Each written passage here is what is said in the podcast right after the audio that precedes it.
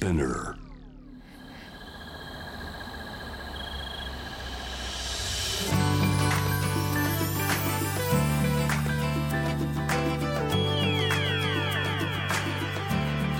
ENEOS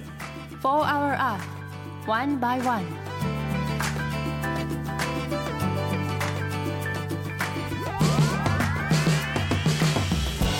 エネオス4 Hour Earth 1 by 1ナビゲーターの堀田茜ですこの時間は素敵なゲストをお招きし地球のより良い未来の実現に向けた SDGs について皆さんと一緒に学んでいく時間です。えー先日私撮影で栃木の那須ファームビレッジというところに行ってきました。あの雑誌の撮影だったんですけど都内から車で2時間半ぐらいかけてあの行ったんですけど牧場なんですけどすごく綺麗な場所で久しぶりにこんなにあの自然を見て感動したなっていうぐらいあの日本とは思えないような絶景が広がってました。ここの那須ファームビレッジっていうのはモデルのさえこさんが経営されている場所なんですけど東京ドーム10個分の綺麗な手入れの行き届いた芝生が広がっていて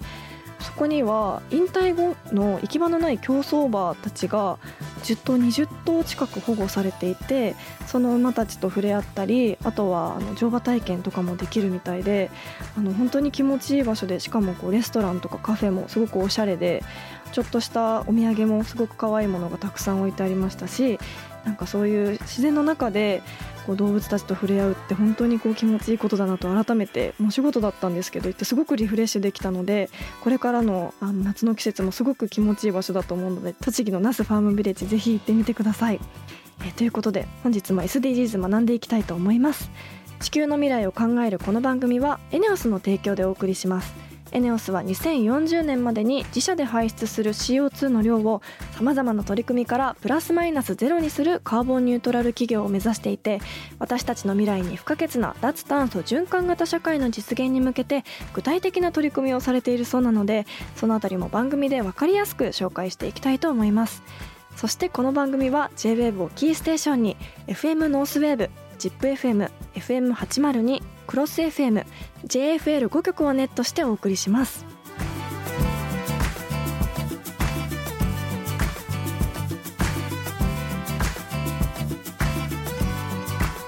ENEOS 4 Hour Earth One by One This program is brought to you by エネオス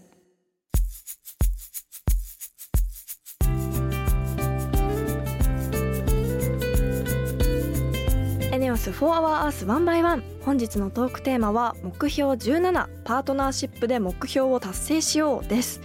今回はシェアリング農園がポイントだそうです。シェアリングということはみんなで農作業をするっていうことなんでしょうか。今まであんまり聞いたことがないお話なのでいろいろとお話を伺ってみたいと思います。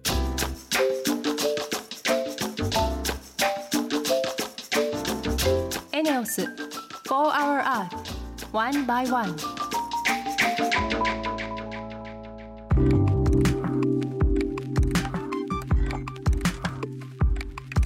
田茜がナビゲートしているエネオス4 Hour Earth 1 by 1本日も素敵なゲストの方とリモートでつながっています。プランティオ株式会社の代表芹沢隆義さんです。よろしくお願いします。はい、よろしくお願いします。まずは簡単に芹沢さんのプロフィールをご紹介しますエンタメ系のコンテンツプロデューサーを経験後日本で初めてプランターという和製英語を考案開発した家業に戻り2015年元祖プランターを再定義再発明すべくプランティオ株式会社を創業農業に触れる機会を創出したいと考え2020年グローブランドを発足し誰もが楽しめる食と脳の仕組み作りをされています。えーということなんですがプランターって和製英語なんですか？そうなんですよ。実は僕の祖父があの、はい。1949年に植物を植える容器をプランターと命名しましてはい。特許と商標を取って本当に文字通り前々回の東京オリンピックを通じてはい。本当に世界に広がったんですよね。すごい。はい、何を作っても発明になる時代だったんですけど、うん。まあ、祖父がこだわったのは植物に最適な容器を作るというところがすごくこだわりの信念としてあったのことを生前お話ししてましたね。なるほど。もう見ない日はないぐらいあの日常にもう溶け込んでいる風景ですけどもプランターって。もともと家業を引き継ごうと思っていたんですか？僕もともとですねずっとあのジャズミュージシャンを目指してまして、はい。クラシックサックスとかクラシックピアノとか、まあ、ジャズピアノとかをずっとやってました、はい、えーちょっとミュージシャンだとあの、うん。食えないというか稼げないのかなっていうところにちょっと直面しまして、はい。当時あの着信メロディーがすごく流行ってたので、はい。まあ、そこからあの音楽とか映画とかのエンタメ業界に入ったっていう感じですね。はい、そこからなぜはい。この世界に入られたんですか、一旦はですね、うん私の父が、まあ、祖父の会社を経営してたんですけれども、はい父が倒れたことをきっかけうん。に家業の方をつきましえて、ー。その家業を通じたの祖父がまあ開発していた手記があったんですけれども、はい。プランターそれは命のゆりかごであるというふうに書き残していて、あああ僕はこれを現代においてやっぱり再定義すべきなんだなそのために生まれてきたんだなと思って創業しました、ーそれはもう感銘を受ける言葉ですよね。すごく偉大なおじいさんだなというふうに今お話聞いていて思ったんですが、その後こう新たなプランター事業を展開されるためにプランティオを創業されたということなんですが、今はどんなことをされているんですか、実はグローバルでは野菜を買うという選択肢以外にも、うん。自分たちでも野菜を育てるっていう選択肢があるんですね。はい。ですのであのスーパーで野菜を買って食べるような形でただ消費をするだけではなくて自分たちでも食べるものをみんなで楽しく育てるとうん。いう環境を作りたいと思ってるんですね。はい。当然あの祖父の発明はプランターではあるんですけれどもその発明の本質はプランターを作ったことではなくてはい、皆様がこの脳に触れる機会を作ったことなので、うん。僕らはそこをプラットフォーム化して IoT デバイスとかそういったものを使ってナビゲーションして、はい。どなたでもこう野菜栽培ができるような環境を作っています。へえ。確かにコロナ禍でもこうお家でお野菜とか育てる方も多くなったのかなっていうふうに思ったんですがあの、はい。グローっていうサービスはどういったものなんですか、グローというプラットフォームブランドは、うんうん。ご家庭のベランダやビルの上や、うん。はたまたマンションのような中の一室ですね、うん。そういったあらゆるところで野菜栽培ができるタッチポイントをプラットフォーム化していましてはいなおかつ野菜栽培始めたいっていう方に対してアプリとセンサーを使ってナビゲーションをする仕組みになっています。おおそのサービスを使って一緒にこうみんなで野菜を育てられたりもするってことですよね。そうですね、はい、日本では区画貸しがスタンダードになってるんですけれども、実は区画貸しっていうのはグローバルで見ると結構珍しいことでして一つの農園をみんなで共有するっていうのがグローバルではスタンダードなんですね。はい。なので本当の意味でのみんなで共有するシェアリング農園グローフィールドというんですけれども、うんうん。そういったものも展開しています。なるほど。そのシェアリング農園っていうのはどういった農園なんでしょうか？はい、ビルの屋上とかあのマンションなどで楽しくまあアーバンファーミングができる都市農っていうんですけれ都どもそれができる都市農ですね、うん。ちょっと農業とはあの法律とかが違うのであれなんですけれどもどこでも誰でも土地があればできるよねっていうところですね、はい。でそこで僕らがあの AI とか IoT を使って、まあ、農を DX 化してみんなで野菜栽培ができるっていうあの次世代のまあなんですかね食料調達プラットフォームみたいな。はい。まあ、簡単に言うとあのみんなでビルの上であの農園作ってみんなで楽しく育てて、近くの飲食店に持ち寄って食べましょうね、はいみたいな場所ですね。あー面白そう、はいみんなで育てられるっていうことなんですけどそれはどうやってこう参加できるんでしょうか？僕らの GrowGo というアプリなんですけど、はい。それをダウンロードしていただくと、はい。その近くの農園がマップ上に出てきます。はい。ですのでそのマップから農園をタップして共同栽培に参加っていうボタンを押すとどなたでも参加ができます。えー、面白い、であとは農園の方からというかもっと言うと野菜の方から、うん。えっと水やりしてくださいとか種まきしましょうとか、うん。間引きをしてくださいっていう通知が来るので、えー。でユーザーが空いた時間に行ってえみんなで畑仕事をするっていう仕組みになっています。え水やりとか収穫もこう AI が管理してるっていうことですか？はい、そうですね。なので水やりのタイミングとか収穫のタイミングっていうのもあの AI がまあ基本予測をして、えーそろそろ間引きをしてくださいとかそういうのをフォローしている人に通知を出すっていう仕組みですね。本当次世代ですねはい。あのその農園は東京でいうとどのあたりにあるんですか？実はあのつい先日東京大手町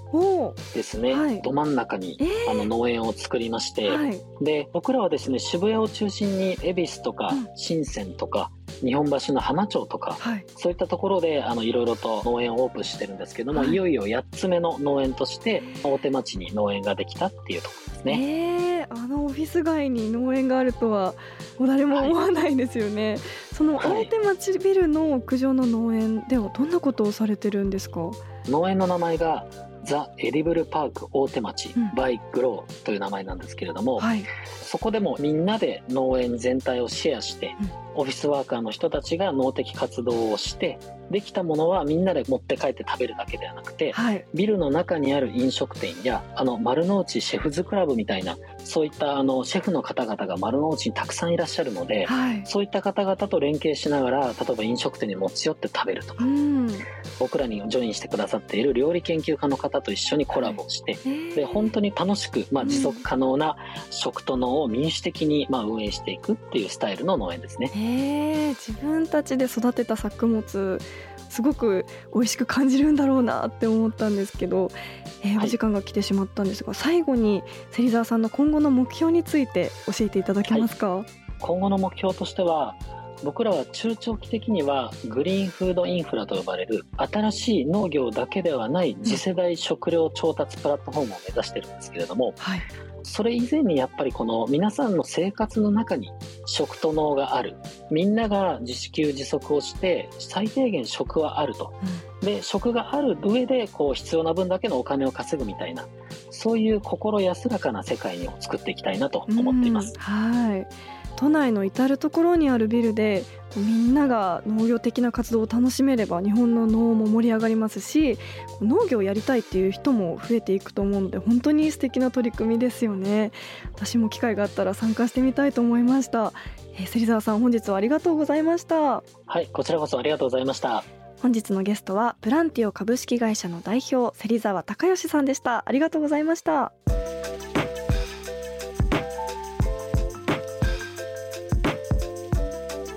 エネオス4 Hour Earth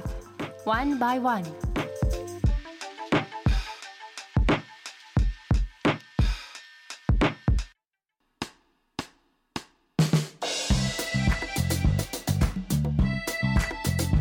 堀田茜がナビゲートするエネオス4 Hour Earth 1 by 1ここからはエネオス SDGs ステーションのお時間です。今月のテーマは次世代ヘルスケアサービスです。今週は新たなライフサポートサービスとしてエネオスがどんな次世代ヘルスケアサービスに取り組んでいるのかお話を伺いたいと思います。ということで本日お話しいただけるのはこのお二人です。まずはエネオス未来事業推進部の李修英さんです。よろしくお願いします。よろしくお願いします。続いて株式会社ネクイノの代表取締役石井健一さんです。よろしくお願いします。よろしくお願いしまそれでは簡単にお一人ずつ自己紹介をお願いいたしますまずは李さんからよろしくお願いしますす。改めまして、エネオスの未来事業推進部でヘルスケアサービスの開発を担当しているリーです。そして石井さんよろしくお願いしますはい、えー株式会社ネクイの代表取締役の石井と申します。どうぞよろしくお願いいたします。お願いいたします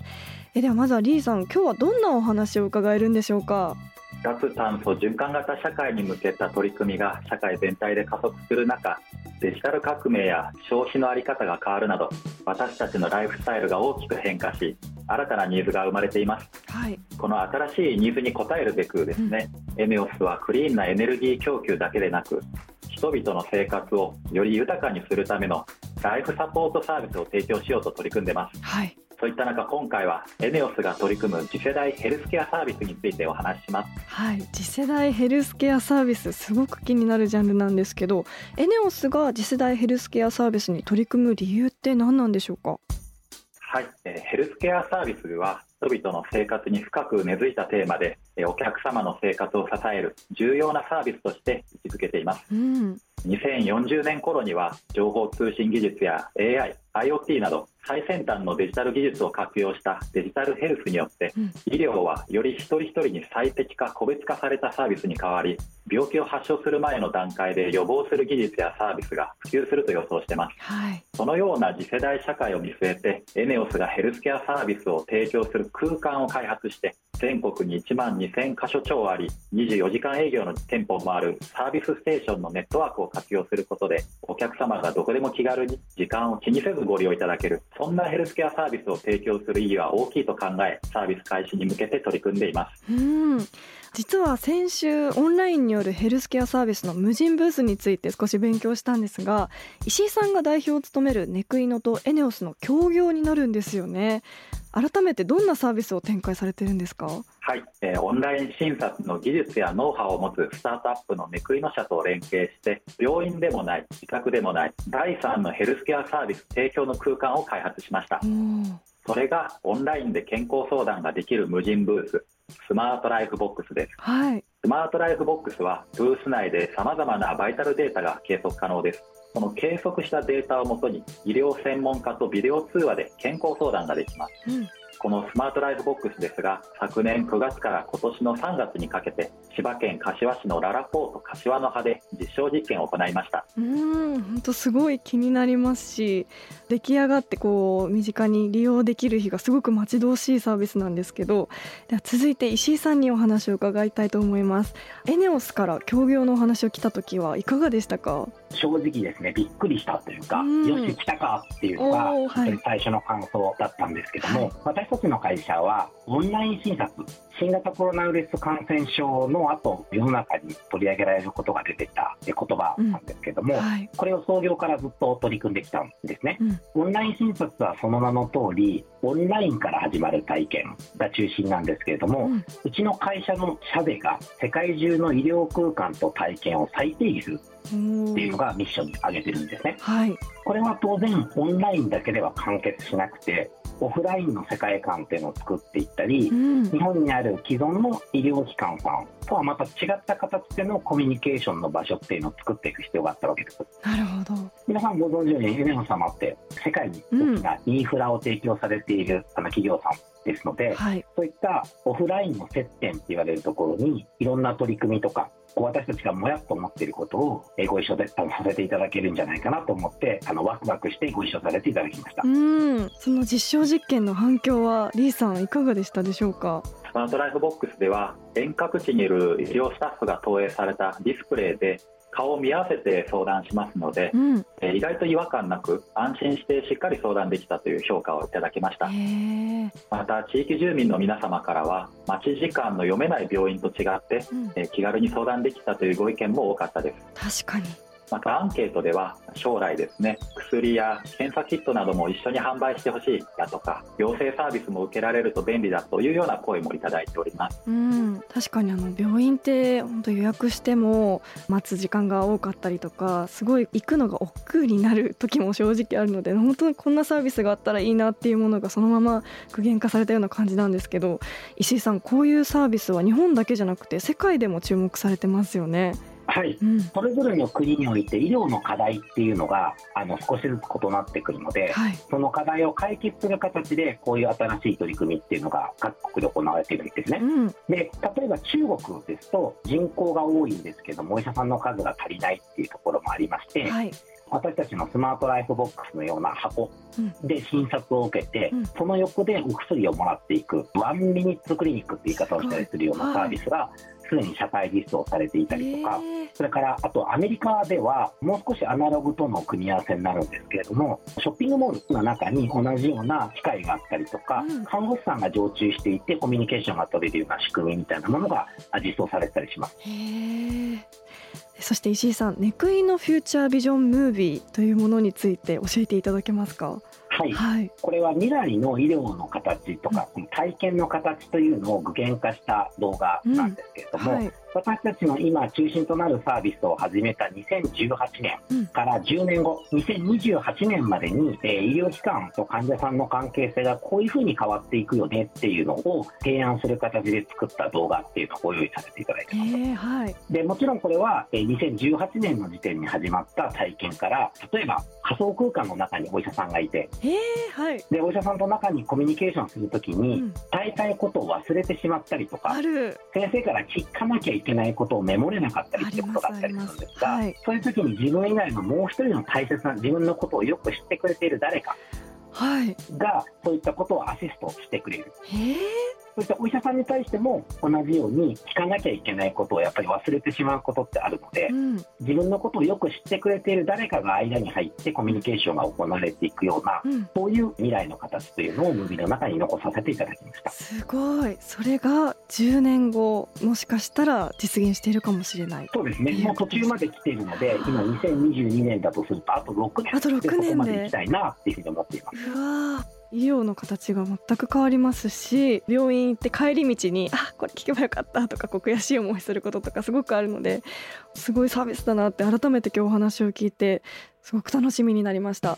ということで最後にリーさん今後このスマートライフボックスをどのように広げていこうと考えてらっしゃいますか？はい。エネオスとしてまちづくりに貢献するために例えば自治体や地域の医療機関と連携して地域の医療課題の解決に貢献する、えそんな新しいヘルスケアサービスの拠点を築きたいと思っています、うんはい、えこの目標に向けて、えこれからもネクイノ社と連携して新しい実証やサービス開発を準備していきます、うん。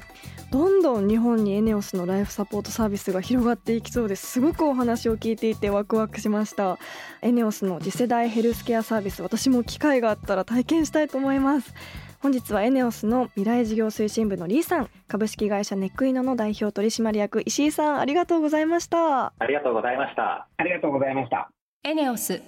4 Hour Earth One by One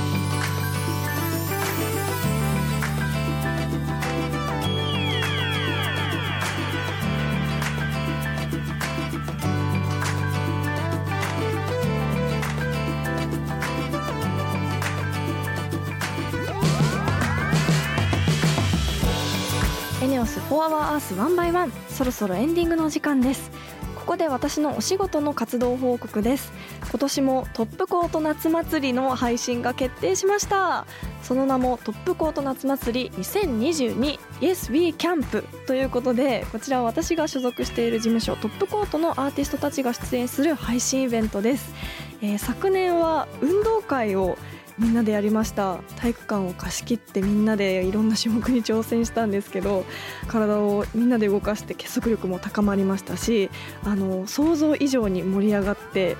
本当に楽しいイベントでした。私はキャンプ場で何かが起こりますということであのどんなことをやるのかぜひ楽しみにしていただけたらと思います。詳しくはホームページをぜひご覧ください。ということで今週はプランティオ株式会社の代表芹沢さんにお話を伺いました。プランターというのがまず和製英語ということにもびっくりしたんですがシェアリング農園すごく面白そうですよね。SDGs なだけじゃなくて AI を使って水やりとか収穫のタイミングを管理しているっていうことでゲーム感覚でも農作業を楽しめますしやっぱり農作業とかそういうこう食物を育てるっていうのって結構車で遠くに行かないといけないのかなっていう発想だったのでそれがこう東京の大手町でもできるっていうことにすごく驚きましたしこう自分で作った野菜を料理研究家の人とこう作ってもらって食べたりするとすごくあの食の楽しみ方が広がっていい取り組みだなと思いましたし私もやってみたいなと本当に思いました。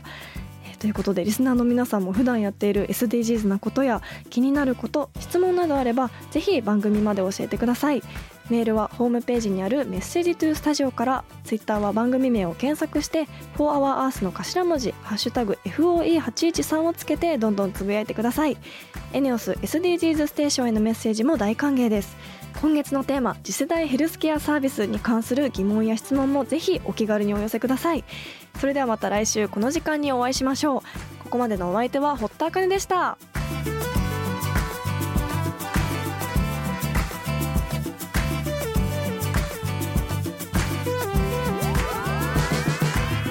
エネオス4 Hour Earth One by One This program was brought to you by エネオス